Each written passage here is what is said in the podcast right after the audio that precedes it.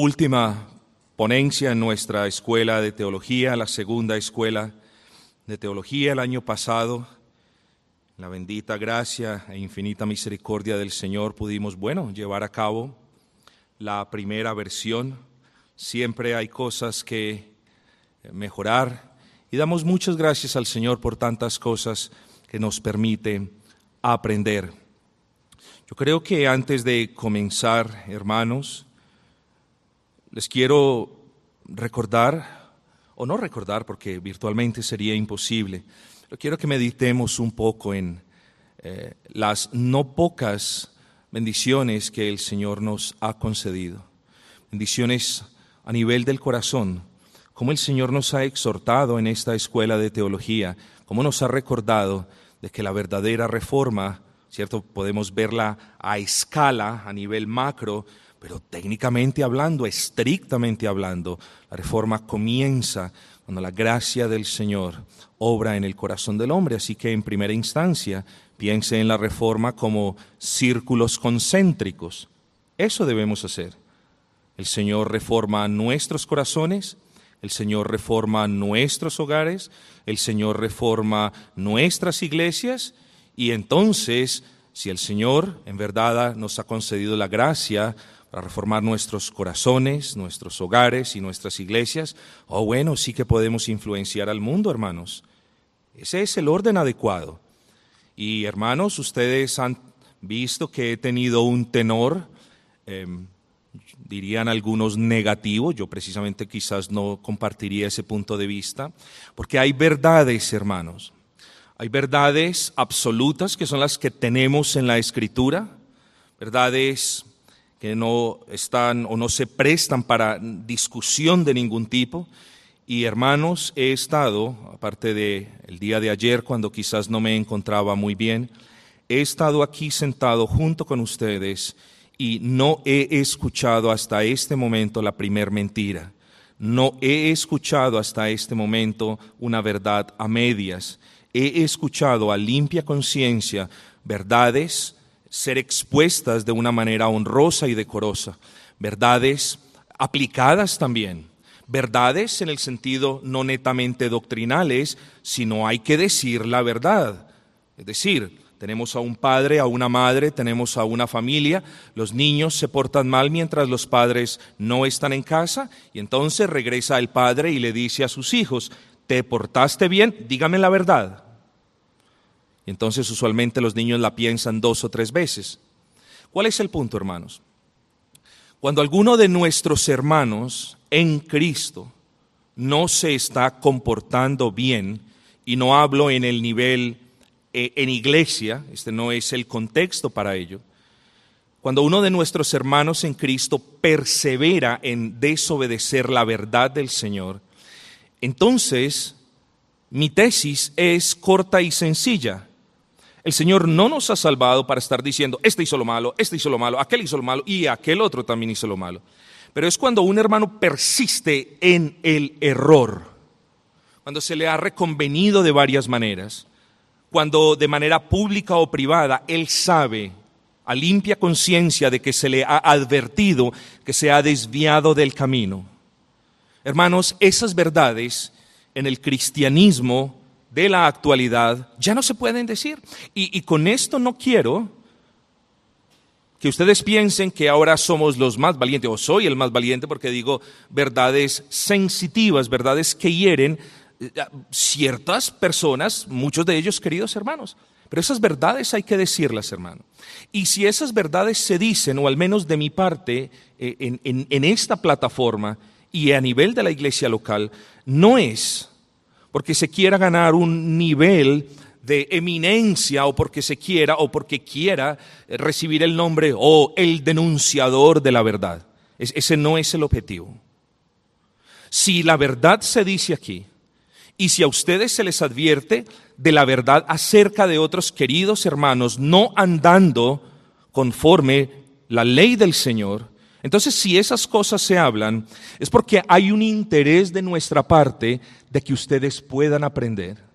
Porque hay un interés de nuestra, yo no estoy predicando, por cierto, porque hay un interés de nuestra parte de que ustedes piensen dos o tres veces antes de ir al Internet y colocar el sermón de una persona que está andando desordenadamente en el Señor. No podemos evitarlo, si usted lo quiere hacer, es su decisión. Pero sentimos que en aras de la obediencia decimos la verdad, la trágica realidad de algunos hermanos en el Señor, tratamos de decirlo de la manera más positiva posible, de la manera más edificante posible, pero todo eso viene como parte, hermanos. No se han mencionado nombres. Aquí no se ha dicho eh, la persona tal hace esto. Aquí no se ha dicho la persona tal hace aquello. No se ha dicho eso. Buen entendedor, pocas palabras. Así que, hermanos, es, es en, ese espíritu que yo ahora me encamino hacia esta última ponencia. Y quise hacer esta observación porque el tenor de esta ponencia no es hipercrítico, pero sí se está señalando, señalando, las falencias sistemáticas de algunos referentes a nivel latinoamericano. Eso, eso se está señalando.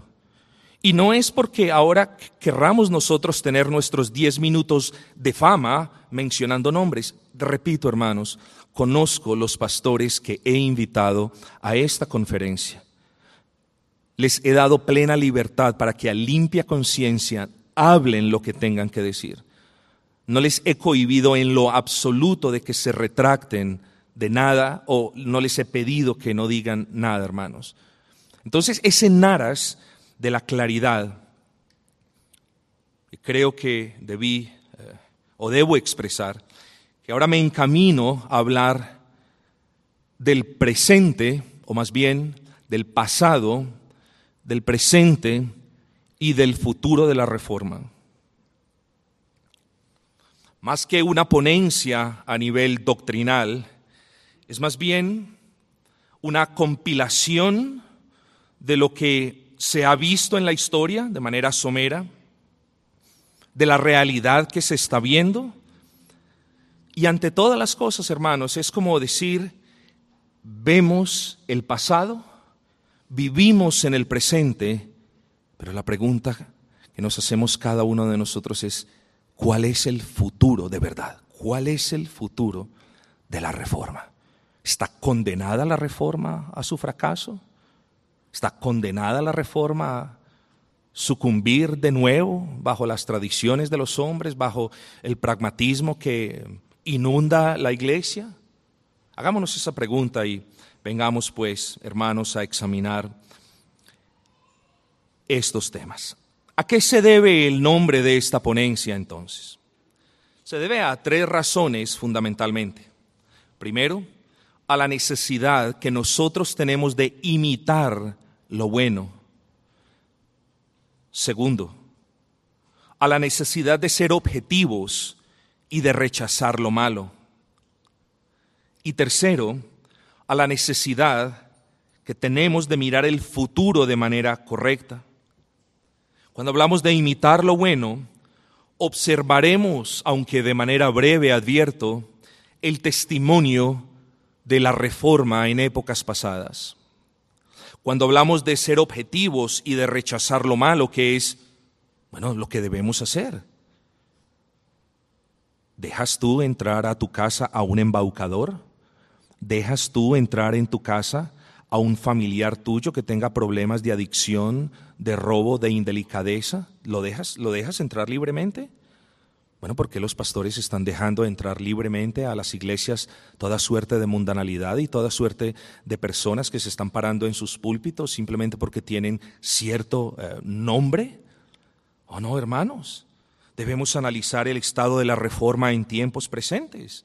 Debemos hablar la verdad en amor y debemos estar unidos en amor, pero en verdad. Si no hay verdad, no puede haber un compañerismo, queridos hermanos. Y cuando hablo de mirar el futuro de manera correcta, debemos apelar a la escritura. Venimos viciados nosotros los seres humanos con ese, con ese sentimiento morboso de eh, ¿qué me deparará el futuro? Bueno, unos miran las estrellas para que el futuro les hable, para que el futuro se les revele enfrente de ellos. Otros van a que les lean el tabaco para que eh, saber qué es lo que va a acontecer con ellos. El cristiano no tiene necesidad de especular acerca del futuro, porque el futuro del cristiano está escrito en la palabra de Dios. Y si eso que acabo de decir es cierto, también es cierto que el futuro de la reforma está escrita en la palabra de Dios. ¿Cuál es el propósito de esta ponencia? El propósito es uno, presentar tan clara y brevemente, porque ya estamos un poco mermados de de, atención, pero voy a ser o voy a intentar ser claro y breve, tanto como me sea posible, analizando el panorama histórico de la reforma. Hablaremos del el pasado glorioso de la reforma de manera breve, pero como les dije, eh, espero que no tome usted eh, que estoy matizando de manera negativa el presente trágico. El pastor Piñero nos lo ha recordado, de una manera amable. Eh, la reforma no es sentarnos a criticar, a criticar, a criticar, a criticar y a hablar. No, la reforma es, Señor, dame la gracia, dame la fortaleza y dame el valor para cambiar las cosas que conforme a tu palabra no estoy haciendo de manera correcta. Entonces, hermanos, consideremos el glorioso pasado de la reforma. Piensen en esta ponencia como vamos a mirar el pasado para aprender del pasado. Vamos a considerar el presente para no imitar las cosas del presente y vamos a mirar, apelar a la escritura, aunque bueno, con un versículo nada más les voy a probar. Allí está el futuro de la reforma. Vamos a apelar a la escritura para ver qué es lo que la escritura tiene para nosotros, los reformados y para la reforma en general. Afirmamos que el pasado de la reforma es un pasado glorioso porque la gracia de Dios brilló con intensidad en medio de la oscuridad en la que se hallaba la iglesia. ¿Por qué digo que es glorioso? Bueno, por muchas razones. Piense en lo siguiente, cuando un rayo de luz atraviesa un prisma, el resultado no es el rayo de luz. Bueno, el rayo de luz sigue existiendo. Lo que usted va a ver son componentes de la luz. A eso se le llama espectro de luz. Y ese espectro es a lo que yo quiero referirme, a lo que yo quiero que ustedes visualicen porque cuando hablamos del futuro brillante y glorioso de la reforma protestante, a lo que nos estamos refiriendo son a esos destellos innatos de la reforma que son imposibles enumerar aún si hubiésemos empleado toda la escuela de teología para esto. Así que en aras de la brevedad, quiero mencionar solo algunos y advirtiendo que es de manera somera. ¿Por qué es glorioso? Bueno, por el redescubrimiento del Evangelio de la justificación por fe. La justificación es más que un simple perdón. El perdón por sí solo dejaría al pecador sin mérito ante Dios. De esta manera, cuando Dios justifica, Él es quien imputa la justicia divina al pecador, como nos dice Romanos 4:22. Eso es gloria. El propio mérito infinito de Cristo es el terreno sobre el cual el creyente está delante del Señor, como nos dice Romanos 5:19. Es glorioso ver cómo la reforma protestante, ayudada por la gracia del Señor, con la fuerza del Espíritu Santo, se paró delante de esa gran institución y dijo, ese no es el Evangelio. Hermanos, si bien estas cuestiones son gloriosas para nosotros en la actualidad, el punto es que en el periodo antes de la reforma, la verdad que acabamos de afirmar estaba escondida tras las cargas de las obras que el hombre tenía que realizar para ser aceptado por Dios. Pero el Señor mismo, y eso nos debe quedar en claro, porque la reforma no es, como lo dijimos o como lo hemos estado diciendo, el producto del esfuerzo de un hombre, como si la reforma pues tuviese una esencia pelagiana o semipelagiana. No, la reforma fue forjada por Dios mismo, fue propiciada por el Señor mismo. Entonces, en virtud de que el Señor forjó esa reforma, el Evangelio pudo ser rescatado y decimos en esos términos de que el pasado glorioso de la reforma es glorioso porque la gloria del Evangelio volvió a brillar sobre o en la oscuridad en la que se hallaban multitudes de almas. Es glorioso por eso, hermano. Y si la conferencia terminase en estos momentos, es glorioso porque la luz del Evangelio volvió a brillar. El glorioso Evangelio de la gracia de Dios, que es poder de Dios para salvación, ustedes bien saben, Romanos 1.16, fue restaurado en aquellos tiempos. Atrás quedaron las tinieblas de las indulgencias y del pseudoevangelio semipelagiano, y arriba brillaba el evangelio, que es sinónimo de gracia, de satisfacción divina y de vida eterna en Cristo.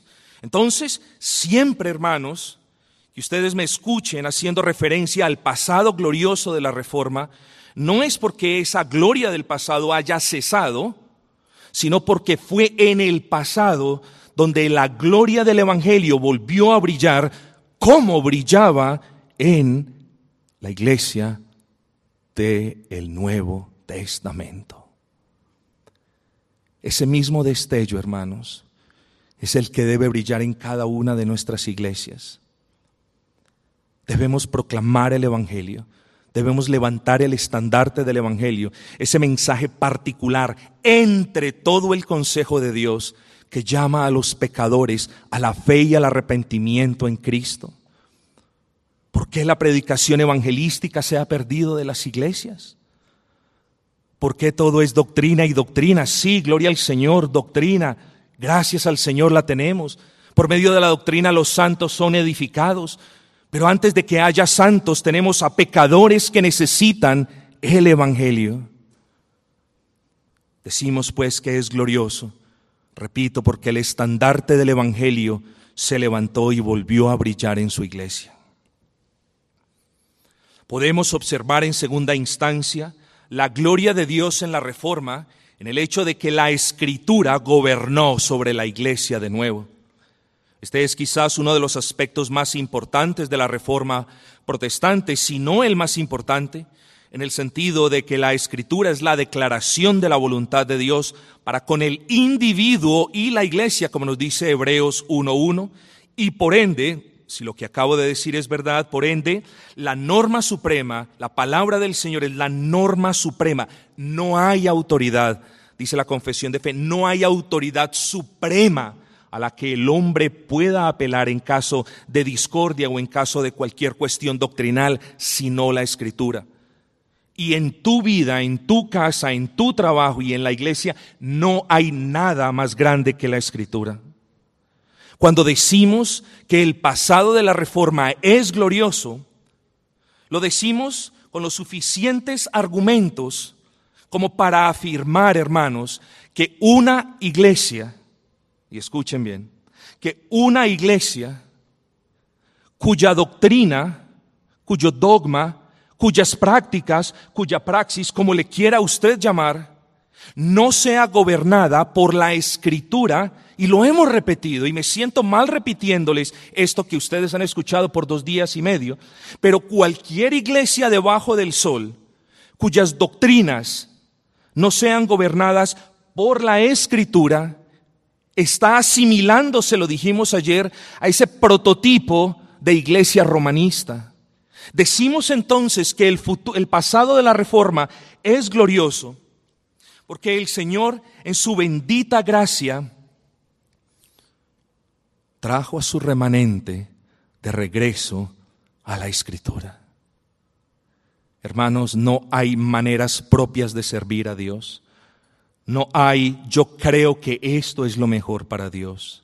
No hay, a mí me parece que en el servicio al Señor, lo único que importa es lo que diga el Señor en la escritura. Hemos hablado suficiente al respecto de este punto a lo largo de la conferencia, por lo que me limito a afirmar lo siguiente. Cuando miramos hacia el pasado y observamos el estado de la iglesia previo a la reforma, no podemos sino llegar a la conclusión de que era oscuro.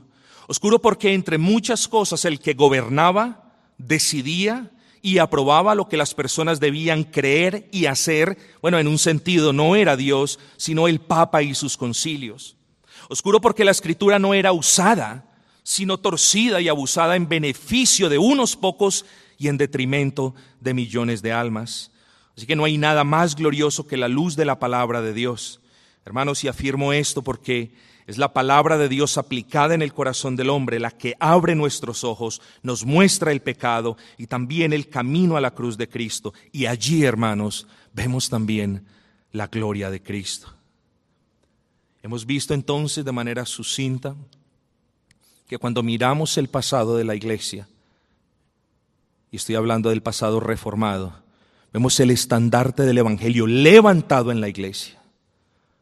Si por algo fueron conocidos nuestros hermanos puritanos, fue por predicar el Evangelio desde la mañana hasta la noche. Si por algo dijimos en la primera ponencia que el cristianismo quizás llegó a su etapa de madurez más alta en la historia, no podemos decir plena porque eso no sería lo correcto, fue en aquellas épocas del siglo XVII, en las épocas puritanas inglesas, en las épocas inglesas de los grandes avivamientos en el siglo XIX. Hermanos queridos, nosotros debemos también someter nuestras vidas, nuestros hogares y por supuesto nuestra iglesia a la escritura. Por eso ese pasado reformado fue glorioso. En tercera instancia, la gracia de Dios brilló en la época reformada y puritano por medio de la predicación de la palabra. Bueno, quizás ustedes dicen, pero pues, pastor está repitiendo. Nos habla de que el pendón del Evangelio fue levantado, nos habla de la predicación evangelística y ahora viene y nos dice de la predicación de la palabra. Bueno, si ustedes Recuerdan la ponencia del año pasado, eh, la, primera, al menos hicimos la diferencia entre la palabra evangelion, evangelio, y la palabra proclamar el evangelio. Debemos proclamar el evangelio, pero conforme la gran comisión de nuestro Señor, conforme Mateo capítulo 28 y conforme su paralelo en Marcos capítulo 14, vemos que el orden correcto es predica el evangelio, haz discípulos evangelizando y luego viene y predica todo el consejo de Dios y edifica la iglesia. No podemos dejar de lado ni la predicación evangelística, ni la predicación conforme la palabra del Señor. Entonces, fue Dios quien sacó a los suyos de la esclavitud de las vanas repeticiones romanistas y las llevó a los verdes pastos de la predicación bíblica. Para tal propósito, Dios usó, Dios se proveyó de varones fieles que obedecieron sus órdenes de predicar la palabra, de instar a tiempo y fuera de tiempo, de rearguir, de reprender y exhortar con toda paciencia y doctrina. Esta predicación bíblica típica de la reforma histórica fue y continúa siendo una de las evidencias de la manifestación de la gracia de Dios en la iglesia. Es mucho de nuevo lo que podemos decir. Me limito, en aras de la brevedad, simplemente diciendo esto, hermano, en contraste con la carencia de predicación en los tiempos anteriores a la reforma y con la predicación profana de quienes se han apartado de la reforma, la predicación de la reforma histórica siempre, o en la gran mayoría de las veces, ha sido gloriosa porque se ha conformado a la palabra de Dios. Lo que esto significa, en, un español mucho más simple, es la predicación de las iglesias tiene que ser acerca de lo que dijo el Señor en su palabra. No hay espacio para cuestiones personales, no hay espacio para eh, charlas positivistas, no hay espacio para cuestiones de índole psicológico, no hay espacio para esas cosas. Si bien algunas de esas cosas son permitidas en el ámbito secular, no estamos hablando de que todas ellas sean pecaminosas, en la iglesia solo hay espacio para la predicación de lo que dijo Dios en su palabra, nada más. Por eso nosotros decimos solo escritura. En cuarta instancia, cuando miramos el pasado glorioso de la reforma, es imposible, hermanos, imposible no mirar el carácter santo y piadoso de quienes nos han precedido en la fe. Imposible. No me pidas que, mira el, que mire el pasado de la reforma protestante y lo desasocie, lo desligue de, de, ese, em, de esa vida piadosa que la mayoría de estos reformadores y la inmensa mayoría de los puritanos mostraron. Así que es imposible desligar la verdadera reforma histórica de la piedad que produjo, por la gracia del Señor, claro está, el retorno a las doctrinas de las Escrituras. Sin la doctrina correcta, mis amados hermanos, no hay vida agradable delante de Dios. Estos varones representantes del pasado glorioso de la Reforma no solo fueron varones llenos de gracia que avanzaron en su santificación a niveles, diría yo, superiores a los estándares de hoy, sino que también tuvieron la convicción inequívoca de que era necesario llamar las cosas por su nombre, denunciar el error, separarse por completo de quienes persistían en el error y estar dispuestos a pagar el precio por hacerlo. Así que tenemos un pasado glorioso, hermoso, el cual merecería mucho más tiempo, hermanos queridos. Pero cierro esta parte antes de moverme a considerar el estado presente. Cierro diciendo, sería un tremendo desacierto para tu vida personal ignorar la vida devocional de aquellos hermanos puritanos. No estoy diciendo que son los únicos referentes en la historia a los cuales debes mirar y los cuales debes imitar. Lo que te estoy diciendo es que quizás, así lo digo sin temor a equivocarme, después de aquellos personajes en la escritura a quien Dios usó de manera tremenda y de manera maravillosa para darnos lecciones de vida y de conducta a ti y a mí, después de ver a ese Pablo, después de ver a ese Timoteo, después de ver a los hombres fieles en el Señor, después de conocer la historia de la iglesia en los primeros tres siglos, diría yo, después de ver a esos hermanos que temían al Señor de verdad, creo yo, sin temor a equivocarme, que cuando hablo de los puritanos como ese referente de vida piadosa, a ese tipo de hombres andando en piedad nos debemos referir, hermanos. Consideremos, entonces, antes de movernos al segundo punto, que todas las virtudes que podemos ver en la inmensa mayoría de los reformadores, en casi todos, por no decir todos los puritanos, se constituyen en un referente para nosotros. O póngalo de esta manera, en un desafío para su vida. Yo le aliento a que usted hable con el pastor. Quizás lo más prudente es que se acerque al pastor y le pregunte por una buena literatura devocional de índole puritano. Oh, seguro. Es de gran ayuda. Así que lo que les quiero decir es, no ignoremos el pasado glorioso de la reforma. No ignoremos los destellos por los cuales la reforma es conocida. Que nadie nos pida ni en centro, ni en norte, ni en Suramérica, que nadie nos pida comenzar una nueva reforma y eso implica que nosotros vamos a olvidarnos de ese pasado glorioso, histórico y doctrinal de la reforma de la cual hemos hablado en esta conferencia por tres días. Hermanos, consideremos la realidad del presente entonces. Durante mi segunda ponencia el día de ayer, discutimos las prácticas y los excesos de muchas iglesias evangélicas que parecen estar imitando a la Roma del siglo, bueno, creo que esto me equivoqué aquí, dije la Roma del siglo XVI. Uf, la corrupción comenzó más o menos en el siglo IV. Así que mi objetivo en esta parte, más bien de esta ponencia, es simplemente es no es listar de nuevo estos asuntos, que nos recuerdan cuál es el camino apóstata que han tomado muchas iglesias que se llaman a sí mismo evangélicas, sino que es el de proveer una crítica del estado de muchas iglesias reformadas, bautistas y presbiterianas en el presente. Creo que es justo comenzar diciendo también que mirar exclusivamente el pasado de la reforma, aun con toda su gloria y con las muchas enseñanzas que encontramos en él, no es suficiente y tampoco es saludable la iglesia del Señor debe considerar su glorioso pasado reformado sin olvidarse que su responsabilidad es la de continuar reformándose en el presente de cara a un futuro más conformado a la escritura. Hermanos,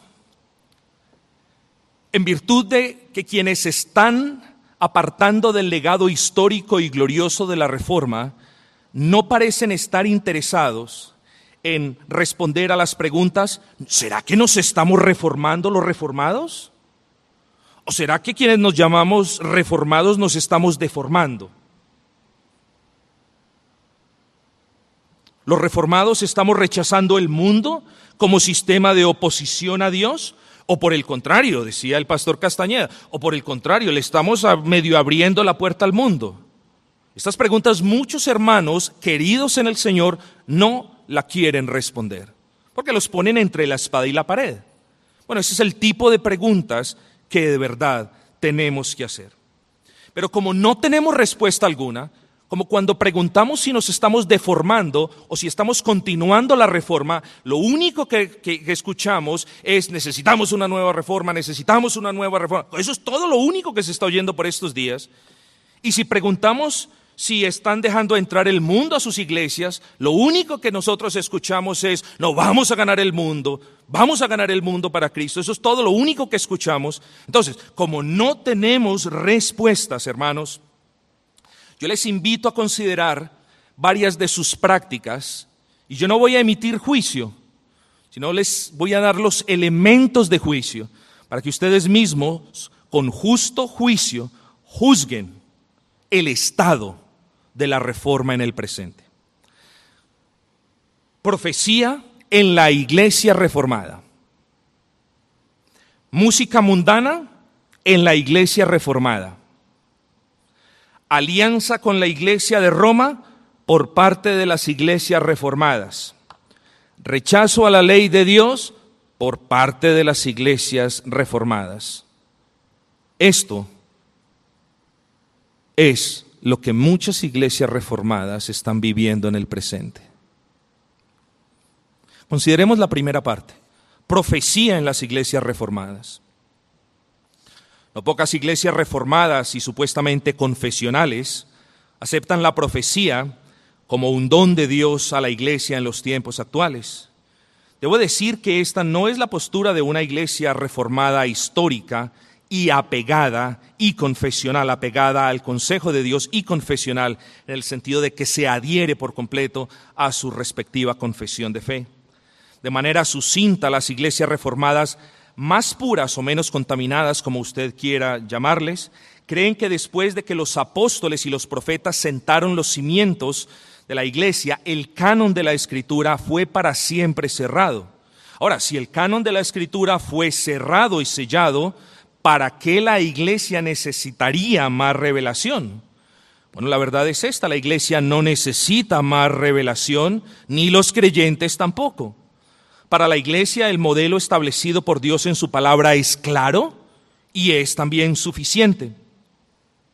Para el creyente, la enseñanza de la escritura al respecto de cómo debe vivir la vida también lo es. Ahora, si para el creyente la escritura es suficiente, es decir, si la escritura le habla al creyente de todo lo que él debe creer y de todo lo que él debe hacer y de qué es lo que le agrada y desagrada al Señor, ¿qué otro tipo de revelación necesita la persona? Respóndame usted. ¿Para qué las personas quieren escuchar voces de Dios? ¿Para qué? En el momento en que una persona quiere escuchar una voz de Dios, es lo que está diciendo la persona es, bueno, eso es muy bueno y en última de cuenta la escritura no me está diciendo lo que yo quiero oír en la voz. Estamos menoscabando lo que conocemos como la suficiencia de la escritura quien anhela revelación, quien anhela que Dios le hable, quien anhela que Dios le ministre una nueva doctrina o una nueva manera de hacer las cosas, es el típico prototipo, lo digo con amor y con respeto, es el típico prototipo de personas que últimamente están diciendo, yo quiero eso porque yo siento que la escritura no me está hablando al respecto de eso. La postura de una verdadera iglesia reformada al respecto de las revelaciones es una y es clara. Póngalo de esta manera, hermano, voy a ser cruel. Lo que Dios tenía que decir, ya lo dijo. Hebreos 1.1, Dios habiendo hablado muchas veces y de muchas maneras en otro tiempo, a los padres por los profetas, en estos postreros días nos ha hablado por el Hijo. Si ya lo, lo que tenía que decir, ya lo dijo, usó sueños, usó profetas, usó señales, usó visiones celestiales, cualquier otro, otra gran cantidad de maneras, pero ya lo dijo. Ahora, Dios lo que tenía que decir ya lo dijo, o puesto de otra manera si usted lo quiere ver así. La doctrina que Dios tenía que revelarle, o que Dios le reveló al hombre más bien, ya la reveló. Ya no hay nueva doctrina, ya no hay nuevas cosas que la iglesia necesite aprender. Todo lo tocante para la salvación del hombre está en la escritura. Todo lo tocante para el gobierno, para la disciplina, para el servicio, para la adoración de la iglesia a su Dios está en la escritura. Por lo tanto, una iglesia que anhele la profecía es una iglesia que últimamente está diciendo, la escritura no me es suficiente, quiero más.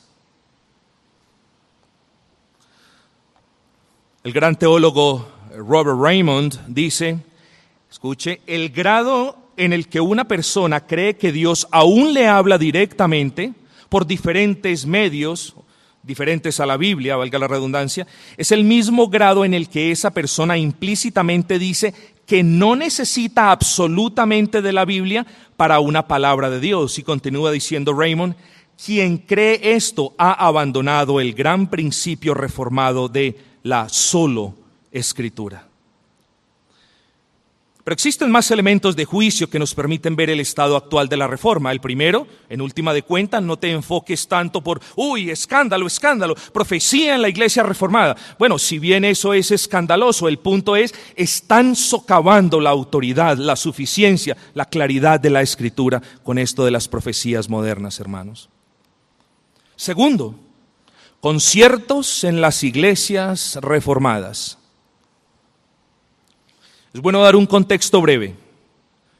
Me atrevo a decir sin temor a equivocarme que el nuevo evangelicalismo en la década de los 50 y la renovación carismática en la década de los 60 son, en términos muy gráficos, el padre y la madre de la mayoría de excesos relacionados con la adoración a Dios que vemos en la actualidad. Hasta ese punto en la historia, el mundo evangélico en general adoraba en su mayoría cantando salmos e himnos y no usando instrumentos salvo uno o dos máximo. Ese fue el común denominador en la inmensa mayoría de las iglesias cristianas, hermanos. Y eso que no estoy haciendo mención de aquellos que no tienen instrumentos o de aquellos hermanos queridos que abogan por una salmodia exclusiva. No, en general la iglesia cristiana ha cantado sin instrumentos, en su mayoría, o con uno o dos instrumentos teniéndolos bajo, hermano. Los instrumentos, y de eso quizás vamos a hablar un poco más adelante. el punto, no quiero desviarme, el punto es el siguiente, hermanos. Fue a partir de aquellos años de la década del 50 y de los 60 donde surgieron nuevas maneras de adorar a Dios, pero siempre aparte de su palabra. Es decir, después de la década de los 60, gran parte de la iglesia evangélica comenzó a adorar a Dios a su manera, apartada de la palabra y adaptándose a las variables culturales que la rodean. Lo que quiero decir simplemente es que en los 50 y en los 60 no había reggaetón en la iglesia, no había eh, cierto tipo de bachata en la iglesia, no habían esas cosas, porque culturalmente hablando es una música que se inventó muchos años más tarde. Entonces, eh, el punto es mirar la iglesia estos hermanos que están en desobediencia, cómo se adaptan, cómo cambian sus ritmos conforme los años pasan. Bueno, una iglesia reformada, hermanos, debe pararse, cimentarse en la verdad y así la iglesia reformada pierda un gran número de profesantes porque en la iglesia no se está alabando con bandas, baterías y todo tipo de parafernalia. El pastor debe permanecer firme, hermano, porque nos dice la palabra del Señor en Hechos 3 y 4, dos veces nos lo dice, hermanos queridos la primera ocasión cuando Pedro y Juan fueron puestos en el calabozo, la segunda cuando los discípulos todos fueron puestos en el calabozo, es menester agradar a Dios antes que a los hombres. Y eso debe quedar en nuestras mentes claro. Hermanos, en el 2017, 500 años después de la manifestación de la Reforma Protestante, la inmensa mayoría de las iglesias evangélicas, y entre ellas no, no pocas reformadas, han adoptado un modelo de adoración a Dios del cual la historia no puede testificar y ni la Biblia mucho menos avalar. ¿Cómo era la adoración en los tiempos de la Reforma? Bueno, aquellos fueron épocas donde el culto público estaba lleno de grandes elementos visuales, lo vimos ayer, elementos auditivos, esta era la adoración pre-reformada, digámoslo así. Y podríamos hablar mucho más al respecto, no quiero eh, desperdiciar vuestro tiempo, hermano, eso ya lo dijimos ayer. Entonces, a manera de recopilación breve, tenemos la cuestión de la profecía en la iglesia que menoscaba la autoridad, la suficiencia de la escritura, la cuestión de los conciertos en las iglesias reformadas, de los shows en las iglesias reformadas, pero ¿qué me dicen ustedes del ecumenismo en la iglesia reformada? Bueno, eso es lo que yo estoy viendo.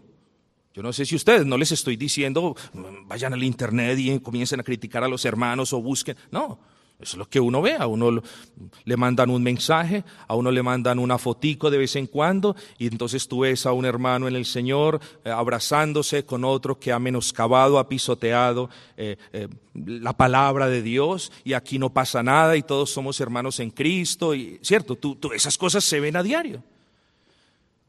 Pero no diríamos la verdad no estuviésemos diciendo la verdad si no hablásemos del ecumenismo dentro de las iglesias reformadas. Hemos hablado, o se puede conseguir mucho material al respecto, no los estoy enviando allá.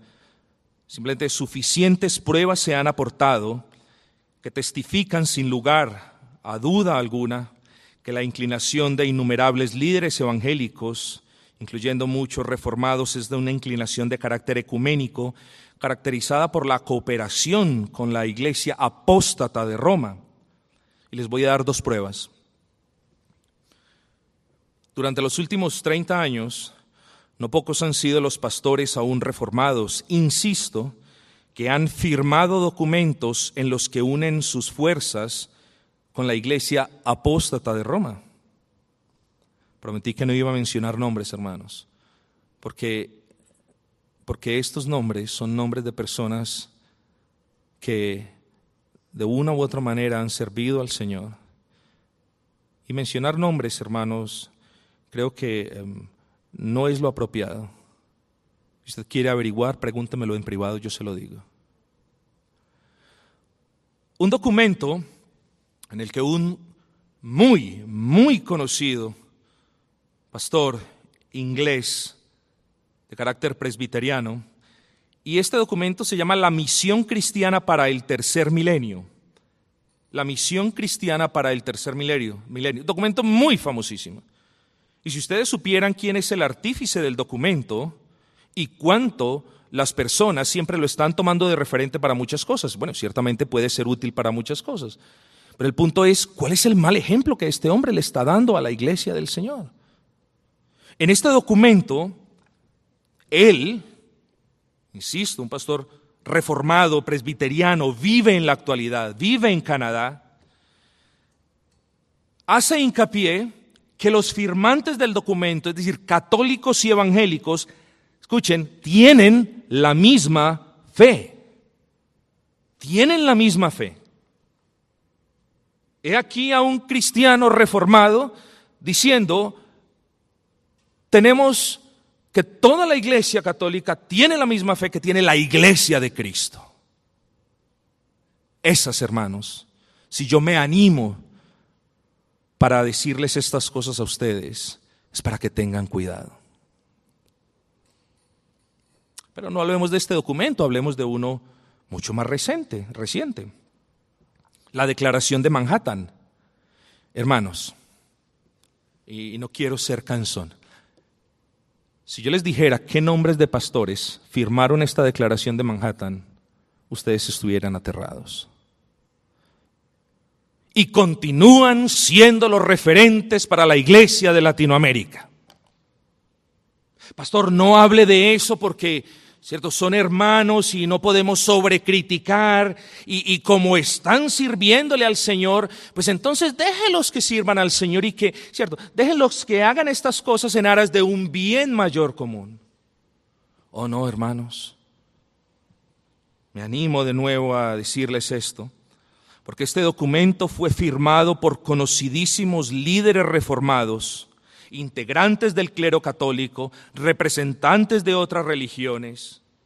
Y este documento sirve el propósito, dicen ellos, de advertir al gobierno americano que sin importar sus diferencias doctrinales, los firmantes de este documento, tanto católicos como evangélicos, iban a trabajar juntos en pro de las causas sociales, como el derecho y la protección de la vida, y en contra de la inmoralidad sexual, entre otras cosas.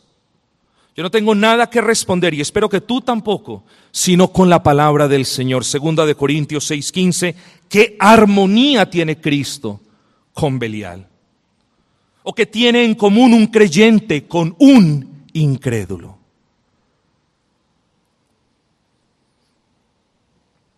Repito, si no he mencionado nombres no ha sido porque temo a las represalias de sus seguidores, quienes, entre otras cosas, esto sí, esa manera de crítica personal, los tienen como unas vacas sagradas, no los puedes tocar, no los puedes mencionar, porque como llevan muchos más años que tú en el Evangelio, entonces parece que eso le da a la iglesia moderna la, la, la obligación, tiene la iglesia de aceptar todo lo que ellos digan. Bueno, no, yo me niego, hermanos, en ese sentido soy protestante, protesto en contra de esta práctica ecuménica en la iglesia. Y si no he mencionado nombres, simplemente es porque es irrelevante. ¿Y por qué? Porque creo que estoy siendo convencido de que el orden de los factores no altera el producto o lo que es lo mismo. Mencionar o no mencionar sus nombres no altera el resultado que es este. El ecumenismo es una muestra del estado de la reforma en el presente, no de toda, pero sí de una buena parte. Hace poco, un conocido pastor de cierta región del Caribe, al formulársele la pregunta, háblanos un poco de ese tipo de alianzas con la Iglesia Católica, Responde de tal manera, no voy a citar la respuesta. Responde de tal manera que es evidente dos cosas. Primero, su agenda ecuménica. Por favor, no me lo nieguen. No insulte la inteligencia de un pueblo que quiere santificarse para Cristo. No me diga usted, pastor, que usted no es un ecuménico. No me lo digas. Te tengo como a un hermano en Cristo, pero no me digas que no eres un ecuménico cuando tú dices que no hay pecado en unirse en yugo desigual. Bueno, él no lo dijo, pero esa fue la implicación lógica de decir que hay cuestiones en las que católicos y cristianos pueden estar unidos, no importa las diferencias, lo que importa es el bien de la sociedad. No. Esa no es la enseñanza de la escritura, hermano, y mucho menos la postura tradicional reformada de la iglesia. Lo segundo que se puede percibir es una agenda pragmática por completo.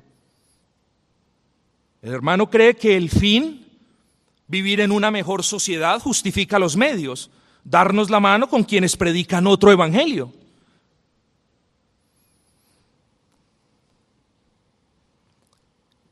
¿Por qué otra cosa podemos basar o qué otro elemento del juicio nosotros tenemos cuando de manera objetiva tratamos, intentamos determinar el estado de la reforma en el presente. Hermanos, por el estado o por el desprecio, el rechazo a la ley de Dios. Creo que el pastor Renihan eh, lo dijo todo. Mucho cuidado con jugar con la ley de Dios, hermanos. Hermanos, para la reforma histórica la ley de Dios define el pecado. Primera de Juan 3:4, todo aquel que comete pecado infringe también la ley, pues el pecado es infracción de la ley, sin la ley no al pecado. Para la reforma histórica la ley de Dios muestra el pecado, no solamente lo define, sino que lo muestra. Romanos 3:20, porque por medio de la ley es el conocimiento del pecado.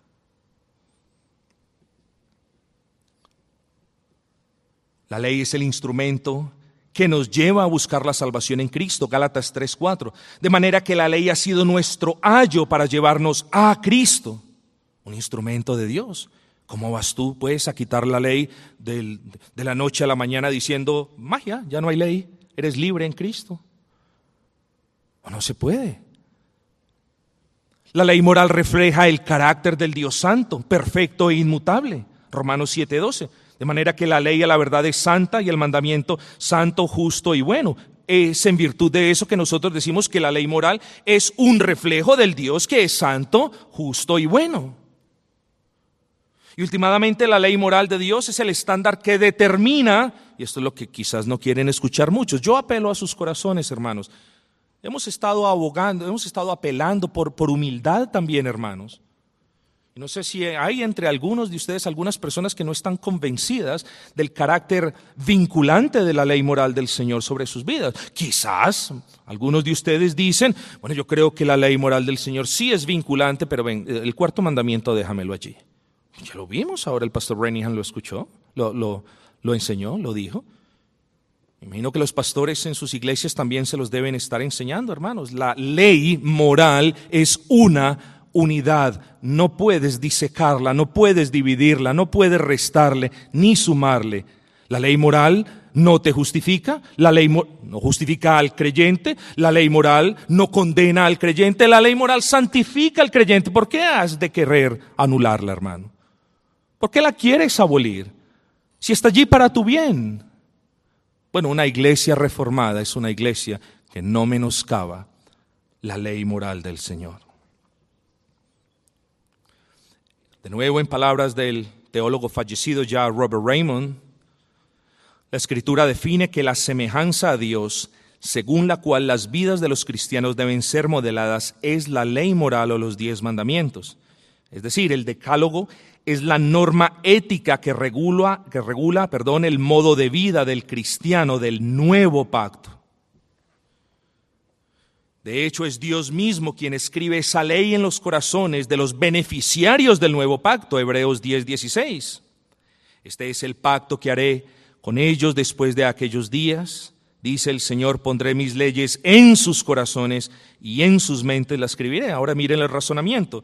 Si Dios escribe su ley en los corazones de los creyentes, Hebreos 10, 16, y si Dios mismo les direcciona a cumplirla, Romanos 3 del 8 al 10, y si determina que el amor es medido en términos de la obediencia a su ley, Juan 14, 21 24, es indiscutible, perdón, que la ley moral no solo continúa vigente, porque lo que Dios escribe en el corazón del hombre nadie lo borra, sino que es por necesidad vinculante para el creyente. ¿Por qué queremos levantarnos en contra de nuestro buen Dios cuando la voluntad de nuestro buen Señor es santificarnos y el mejor instrumento que Él tiene, además de las vicisitudes que tenemos en su bendita providencia, de las enfermedades que sufrimos, es la bendita ley del Señor, hermanos.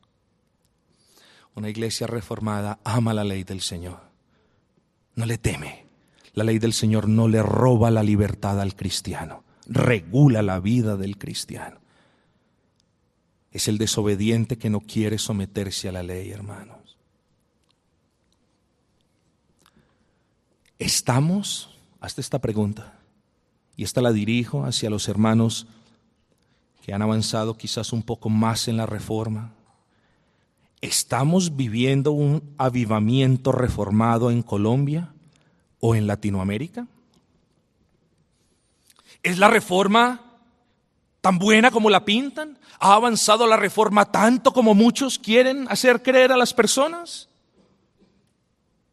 La respuesta es no. No, no estoy diciendo de que no vaya a pasar. No estoy diciendo de que no quiero que pase. Pero en virtud de que estamos hablando la realidad de una manera clara y objetiva, frente a la pregunta que si estamos viviendo un avivamiento reformado en Latinoamérica, tengo que decir la verdad. Y la respuesta es no, no lo estamos viviendo. La mayoría de las iglesias reformadas e, en este país y en Latinoamérica no presentan los distintivos que han mostrado las iglesias reformadas a lo largo de la historia.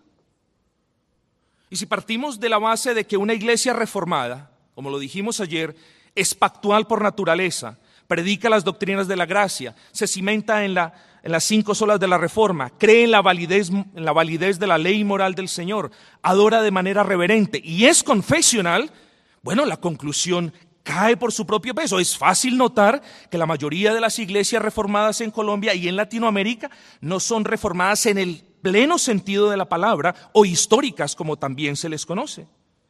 E insisto, nadie está reclamando los derechos reservados sobre el nombre Iglesia Reformada. Pero en un cristianismo, hermanos, donde todo es confusión, donde los supuestos reformados rechazan la validez de la ley moral, se juntan con los católicos romanos, adoran como carismáticos, y practican hasta la glosolalia, bueno, Es mejor decir la verdad, es mejor aclarar términos para no presentar ese mensaje positivista, pero impreciso, de aquellos hermanos reconstruccionistas que dicen la reforma se está tomando a Latinoamérica. Eso es falso, hermanos. Sencillamente lo que creo que está sucediendo no es un avivamiento reformado, sino estrictamente hablando un auge en el número de iglesias que sí están predicando las doctrinas de la gracia, que sí están mostrando un interés por los puritanos, que sí están interesados en la teología reformada. ¿Es eso bueno? Oh, claro, muy bueno. Lo que les estoy diciendo es lo que decía un pastor ayer. Eso es bueno, pero no es suficiente, hermanos. Los hermanos están saliendo de las iglesias de excesos y extremos carismáticos, vienen a predicar las doctrinas de la gracia y aquí me quedé bien. Tengo, predico las doctrinas de la gracia, tengo mi batería, tengo mis lenguas, tengo todo, ya está bien aquí. Oh, no, hermanos, la reforma no para allí.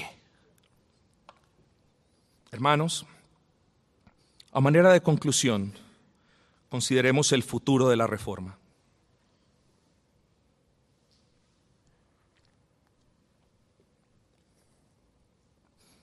A lo largo de esta conferencia. He hecho un esfuerzo razonable por mostrar que el pasado de la Reforma fue glorioso y lleno de piedad, firme en doctrina y fiel a la Escritura. Concluimos que no deberíamos olvidarnos del testimonio fiel, firme y obediente de la Reforma en siglos pasados. Sin embargo, también dejamos en claro que no es posible quedarnos en el pasado porque la reforma no es algo estático, sino una respuesta constante a la gracia que fluye del trono de majestad de nuestro buen Señor.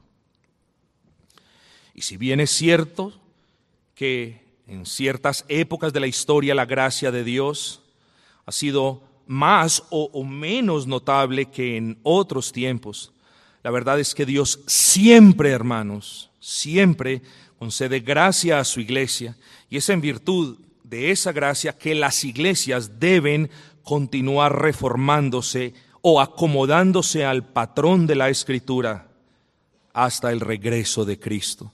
Hermanos, no quiero darme crédito, sería vano, pecador y sería abominable, pero se los dije y el pastor Piñero se lo repitió también, queridos hermanos, la reforma no para sino hasta el día de Cristo. Por eso insistimos, no solo debemos mirar el pasado reformado, histórico y fiel como un referente digno de imitar, sino hermanos que debemos a limpia conciencia, no los llamo a ser contenciosos, pero a limpia conciencia y teniendo los elementos de juicio presentes, sí hermanos los llamo a que estén firmes, amando y defendiendo la verdad, hermanos. Si hemos de ser una iglesia agradable a Cristo, aprendamos en el amor del Señor a identificar el mal ejemplo que algunos hermanos nos están dando, quizás a tomar lo bueno que se pueda tomar de manera privada, pero hermanos queridos, el Señor nos llama a ser luz del mundo. Si el Señor nos ha sacado de la oscuridad del catolicismo romano, por así decirlo, ¿por qué nosotros queremos volver a tomarnos de las manos con el catolicismo romano? Solamente por dar un ejemplo. ¿Cuál es el futuro de la reforma? Hermanos, estamos a punto de terminar. Después de esta sesión tenemos cinco minutitos y tenemos nuestra sesión de preguntas y respuestas. Pero yo les confieso, hermanos, que fueron muchas horas las que empleé, invertí, solamente en este pedacito de la conferencia. Yo me preguntaba, mm, ¿cómo debo terminar la conferencia de una manera adecuada? ¿La debo terminar en un tono glorioso? ¿La debo terminar en un tono negativo? ¿Cómo, debo hacerlo? Y hermanos, créanme, créanme que después de horas de escriba, borre, escriba, borre, escriba, borre, yo la verdad me rendí y creo que en oración fui plenamente convencido de que lo mejor es terminar con sencillez, con claridad y tanto como el Señor me lo permita, por supuesto, y de una manera breve. Así que del futuro solo puedo decir esto, hermano. Sería fácil salir de paso y responder, ¿cuál es el futuro de la reforma? Oh, todo depende de la soberanía de Dios. Y sí, todo depende de la soberanía de Dios. Pero yo no quiero responder de esa manera, no porque sea lo correcto, sabemos que es lo correcto, pero porque no se nos puede olvidar que nosotros hemos sido comisionados en continuar con la reforma, hermanos. Y si usted cree que no es un reformador, em, piénselo de nuevo, porque creo que si algo ha quedado evidente en esta escuela de teología es que debemos reformar nuestros corazones, hermanos, y nuestros hogares, y lo que creen nuestras iglesias. Y si un querido pastor está errado o persiste en el error, debemos amonestarle, debemos abrir la escritura y debemos reconvenirle. Hermanos, si, si amamos nuestras iglesias, hermanos, siempre creo que todos eh, en la iglesia, teniendo la mente de Cristo, vamos a querer ser mejores. Así que, hermano, les insto pues a buscar en este orden de ideas, corazón, vida privada, vida familiar, vida eclesial y después, hermano, cuando hayamos terminado, si es que terminamos, ocupémonos de influenciar y ganar el mundo, hermano. Prediquémosle el Evangelio al mundo, pero no tratemos de, de reconstruir el mundo, hermano, porque el mundo está bajo condenación. Del futuro reformado del futuro de la reforma, quiero responder en función de un versículo de la Escritura. Voy a hacer consideraciones breves y puntuales. Así dijo Jehová, paraos en los caminos y mirad y preguntad por las sendas antiguas, cuál sea el buen camino y andad por él, y hallaréis descanso para vuestra alma. Ustedes conocen el resto, ¿cierto, hermanos? ¿Saben qué dice el resto del versículo? Que las personas a quienes Dios por medio del profeta Jeremías estaba reconviniendo, respondieron, no, no andaremos. La iglesia debe buscar un futuro que dependa de aquello que dijo el Señor y solo de lo que dijo el Señor. Así dijo Jehová. ¿No así dijo aquel pastor que llamó a una nueva reforma? O, aquel otro que dijo esto tan innovador? ¿O aquel otro que dijo esto tan interesante? No. Nuestras iglesias deberían decir, creo esto o aquello, o practico esto o aquello, porque así Jehová dijo en su palabra. Si Jehová habló, Hermanos, ¿qué tiene que hacer la iglesia? Responder de corazón, así haremos. Un futuro reformado es aquel que dice, así haré, tal cual dijo Jehová. Y si bien decimos que el futuro reformado, conforme a la escritura, debe ser aquel que cuando el Señor dice, así haré, la iglesia responde, así haremos, o he dicho, la iglesia responda, así haremos, también la iglesia reformada, cuando el Señor no ordena algo, debe decir, no porque Jehová así no lo ha dicho. Ese es el problema del principio normativo. Ah, bueno, como Jehová no lo prohíbe, en la palabra no dice que no hay baterías. En la palabra no dice esto y aquello. Bueno, entonces como no lo prohíbe, entonces yo lo hago. No, hermanos. El futuro escritural de la reforma yace en ese principio que nosotros decimos, así ha dicho Jehová. Y como Él lo ha dicho, entonces lo obedeceremos. El futuro de la reforma no yace en imaginarnos las cosas e implementarlas, porque como Dios no lo mostró claramente en su palabra, entonces tenemos la plena libertad en Cristo de hacerlo. No, hermanos. Es claro que el futuro de la reforma bíblica, histórica y escritural no es aquel que apunta a un futuro incierto y novedoso, a un nuevo comienzo, sino aquel que siempre apunta hacia el pasado diciendo, no así dirá, dijo, así dijo.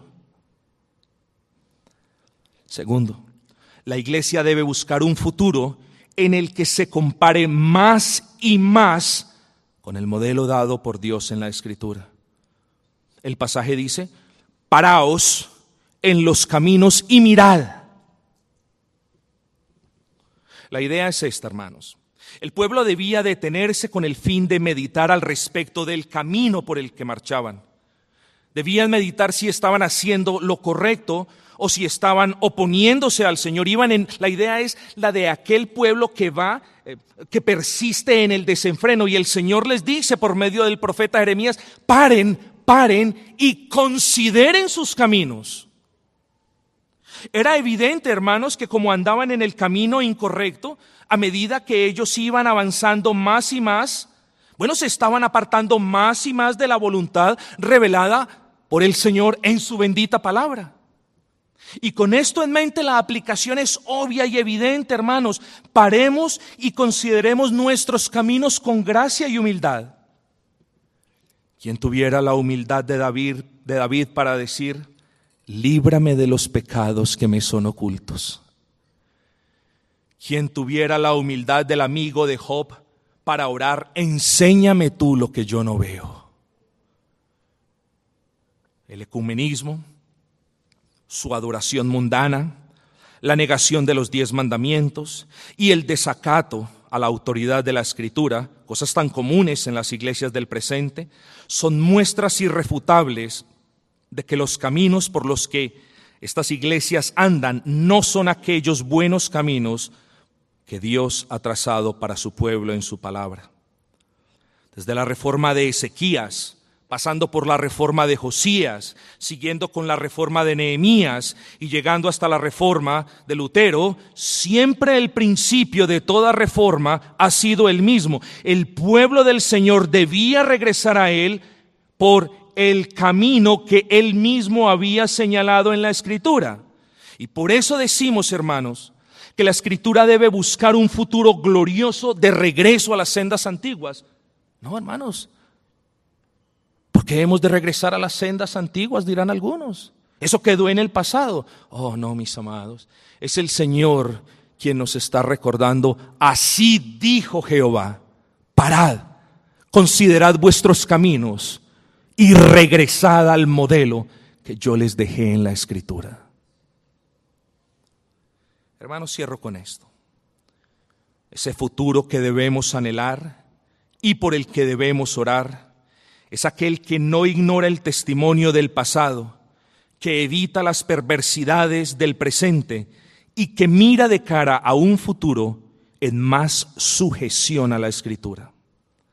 Ese futuro reformado bíblico que debemos anhelar y por el que debemos orar y tras el que debemos andar, es aquel en el que nuestras iglesias vivan en santidad, adoren en reverencia, amen y defiendan la verdad con vehemencia, prediquen el consejo de Dios con diligencia, proclamen el Evangelio con gozo, descansen en la suficiencia de la Escritura y sujeten todo lo que hacen y lo que creen a su autoridad. Ese es el futuro de la reforma, hermanos. Termino simplemente diciendo, quiera el Señor concedernos humildad para reconocer nuestros errores y gracia para cambiarlos. Quiera el Señor concedernos fuerza, hermanos, y vigor para cambiar todas las áreas de nuestras vidas que necesitan ser cambiadas.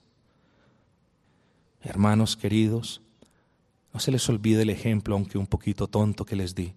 Pensemos en la reforma en términos de círculos concéntricos que el Señor nos conceda la gracia para reformar el corazón, que el Señor nos conceda la gracia para reformar nuestros hogares, que el Señor nos conceda las fuerzas para reformar nuestras iglesias conforme al verbo de Dios. El reformado siempre se está reformando. Oh, pero la frase no termina allí. Conforme al verbo de Dios. Amen.